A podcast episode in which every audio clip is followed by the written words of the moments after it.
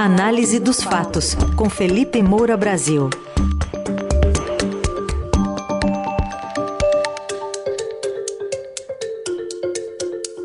Hoje em destaque o relatório do Ministério da Defesa entregue ao TSE que não aponta uh, resultado diferente nas eleições, não aponta fraude, mas joga umas cascas de banana. Oi Felipe, bom dia. Salve, salve, Ryzen, Carol, equipe da Eldorado FM, melhores ouvintes, sempre um prazer falar com vocês. Bom dia, Felipe. Bom, esse tão aguardado relatório do Ministério da Defesa sobre as eleições confirmou que os outros organismos de fiscalização já haviam atestado que não houve qualquer irregularidade no pleito de 2022. E tão logo esse relatório saiu, o presidente do TSE, Alexandre de Moraes, já divulgou uma nota comemorando as conclusões, dizendo que as sugestões para aperfeiçoamento do sistema seriam analisadas oportunamente. Queria te ouvir, primeiro sobre o aspecto da militância bolsonarista, que talvez não esperava um relatório é, assim, ou, ou mais sinais para contestar a legitimidade das eleições, e também o quão importante é a gente estar tá aqui legitimando as Forças Armadas como uma entidade fiscalizadora da eleição. Pois é, cara, eu acho que houve uma cisão na militância bolsonarista, porque eu vejo, de um lado, uma decepção, porque eles queriam que esse relatório do Ministério da Defesa, junto às Forças Armadas, apontasse uma fraude que pudesse legitimar esse discurso de que Jair Bolsonaro foi injustiçado, é, de que está havendo um grande golpe no Brasil, é, de que a eleição foi roubada. E, e de outro, você vê a tentativa é, de interpretar certos trechos do relatório como algo que realmente traz alguma substância e que faça com que é, todo o processo mereça essa desconfiança tremenda, a ponto de eles continuarem mobilizados é, depois daquela semana em que fecharam estradas, causando transtornos no país inteiro, não para aqueles com quem eles estavam mais indignados, né? O Lula, o Alexandre de Moraes e outros ministros do STF, porque quem foi prejudicado foi a população pobre, foi eh, setor produtivo, foi todo mundo ali que precisa da estrada, inclusive os pacientes que precisam de medicamentos, precisam de médicos. É, e foi terrível aquele momento do país, aquela tensão nacional e a PRF gerando desconfiança na população também, é, sem desobstruir as vias rapidamente.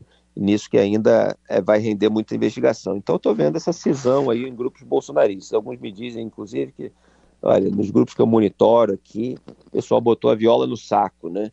É, pessoal é, debandou porque viu que realmente não dá mais. Agora, outros continuam tentando algum tipo de mobilização.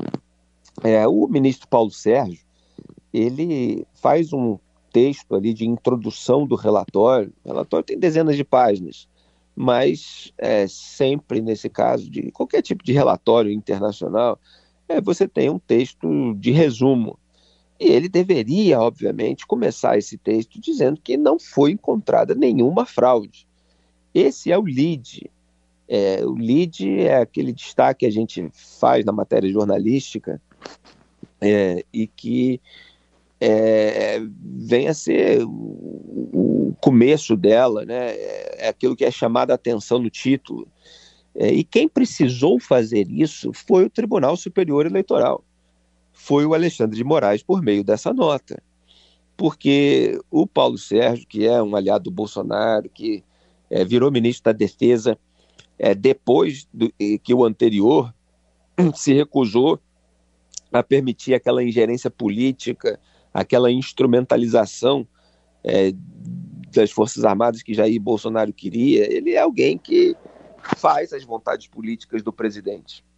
E aí ele destaca ali dois pontos, e eu vou chamar a atenção para um deles, que é a frase: não é possível afirmar que o sistema eletrônico de votação está isento da influência de um eventual código malicioso que possa alterar o seu funcionamento.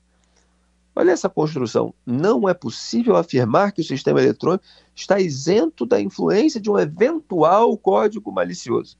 Quer dizer, isso é destaque na introdução dele. Ele não encontrou código malicioso nenhum. Não houve é, a influência desse código de maneira a perturbar o processo eleitoral de maneira a deslegitimar o resultado das urnas. É como você afirmar assim: não é possível afirmar que o universo está isento da possibilidade de existência de vida extraterrestre. Quer dizer, tampouco é possível afirmar que existe a vida extraterrestre, tampouco é possível afirmar que existe o código malicioso. Mas você cria simplesmente uma margem para exploração. Então, assim, é um relatório que mais parece uma birra, é, que mais parece uma grande pirraça, e que só lá na página 16 começa a falar sobre aquilo que importa, que é o seguinte: por fim, diante das atividades executadas nesta etapa, foram alcançados os seguintes resultados. Primeiro turno, por meio da comparação de 442 boletins de urna, o chamado BU, é possível inferir com nível de confiança de 95%, já que é uma amostragem, né, que a média de BU com inconsistências, dentre todos os BU do espaço amostral, é 0%, com um erro de até 4,78 pontos percentuais, porque, enfim, é a margem que se tem quando você faz um estudo a partir de uma amostragem. É, como a gente vê, inclusive, nas pesquisas eleitorais que os institutos fazem, a gente sempre tem uma margem de erro, etc. Só que aqui você tem a, o estudo feito pelas Forças Armadas, pelo Ministério da Defesa, que seria a, a, aquela entidade de confiança é, da, desses setores aí que andam mobilizados contra o resultado eleitoral. Aí Letra B, segundo turno. Por meio da comparação de 501 boletins de urna, é possível inferir que a média de BU com inconsistência é 0%. Letra C.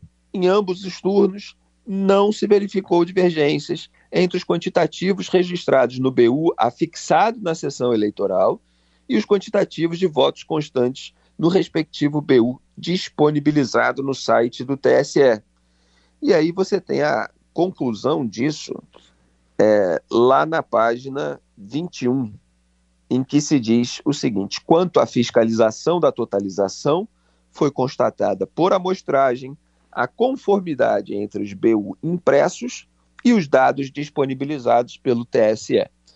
Quer dizer, o boletim de urna, aquele que é impresso na sessão eleitoral e que traz a quantidade de votos de cada candidato, além de brancos e nulos, ele é, vai é, para o sistema do Tribunal Superior Eleitoral e os dados que chegam ao TSE correspondem àquela quantidade de votos que foi registrada em cada sessão. Eles não conseguiram, em toda a amostragem a que tiveram acesso, identificar nenhum erro. Só que isso está lá na página 16 e na página 21. Só que sempre tem bolsonarista para espalhar a teoria da conspiração. Ah, não, mas isso não significa, ah, o boletim pode ter saído errado, não sei o quê. Quando você teve outras formas também de fiscalização é, do, dos equipamentos e tudo mais. Então, assim, essa é a parte que importa. O resto é choro de derrotado. Houve muita é, especulação, muita é, levantada aí de suspeitas, muita é, desconfiança por parte dos bolsonaristas que simplesmente estão tendo muita dificuldade de admitir que o Bolsonaro perdeu em razão daquilo que ele fez, daquilo que ele deixou de fazer, daquilo que ele falou e daquilo que ele deixou de falar. A responsabilidade é dos atos do presidente. Ele perdeu por é, cerca de 2 milhões de votos é, quase 2% ali do, dos pontos, é, porque teve aquela conduta na pandemia, é, porque ele incorporou muitas vezes a, aquela conduta que é, é delegada é, pelos populistas, muitas vezes, aos extremistas, que são simplesmente uma franja do seu eleitorado. Inclusive, o Lula nunca deixou de instrumentalizar os, os extremistas de esquerda, nem de negociar com eles. Ele sempre esteve por perto. Tanto aqueles que são autoridades, como é, os líderes da ditadura cubana, da ditadura venezuelana, quer dizer, os irmãos Castro na época, o Hugo Chávez, o Nicolás Maduro, são as encarnações da extrema esquerda. E os movimentos, como o MST, quando fechava a estrada, fazia a mesma coisa que os bolsonaristas estão fazendo, não tinha repreensão, repúdio, não tem até hoje por parte do Lula. Agora, qual é a malícia dele? Ele não incorpora isso, geralmente. É claro que o Lula tem os momentos é, mais aloprados em termos de declarações, mas ele não incorpora isso no comportamento dele. Ele usa isso. O Jair Bolsonaro incorpora. E isso causa uma rejeição individual a ele. E houve uma série de outros fatores, que, é, como a sabotagem do combate à corrupção, em razão é, da blindagem da família, investigada é, por rachadões em gabinetes passados, é, problemas econômicos, uma PEC eleitoreira no final é, da corrida, é um monte de condutas que geraram esse resultado. É, o, PT vinha queimado é, no, no, debate público, é, depois de crise econômica que estourou no colo da Dilma Rousseff, mas em razão de uma filosofia de gasto que começou nos mandatos do Lula, é, e escândalos de corrupção. Agora, o que, que é pior do que roubar na percepção de muita gente? É o descaso com a vida humana. Então. então, isso, isso foi bastante grave. Diga, Raiz. Uh, não, eu ia colocar para você o seguinte: é, essa questão do que você está colocando, eu estou observando aqui que 8 de novembro, hoje é dia. Hoje é dia 10. 8 de novembro foi a última manifestação do presidente Bolsonaro no Twitter, que é uma foto dele ali só, mas não, não tem texto, não tem legenda. Esse silêncio aí diz muito? Não, diz muito. Eu tenho uma teoria que simplifica tudo isso, Heisen, que é o seguinte: o governo de Jair Bolsonaro foi uma grande campanha. Foi uma campanha permanente. Então, quando acabou a campanha propriamente dita, automaticamente acabou o governo. Ele não tem mais o que fazer, ele não sabe o que fazer, porque ele governava para ser reeleito. Então veio o resultado da eleição, Lula ganhou, ele tenta aí algum tipo de contestação, ele não reconhece a derrota, ele não parabeniza o adversário, é, não que precise fazer qualquer coisa a respeito disso, porque é a justiça eleitoral é que está ali para legitimar o processo.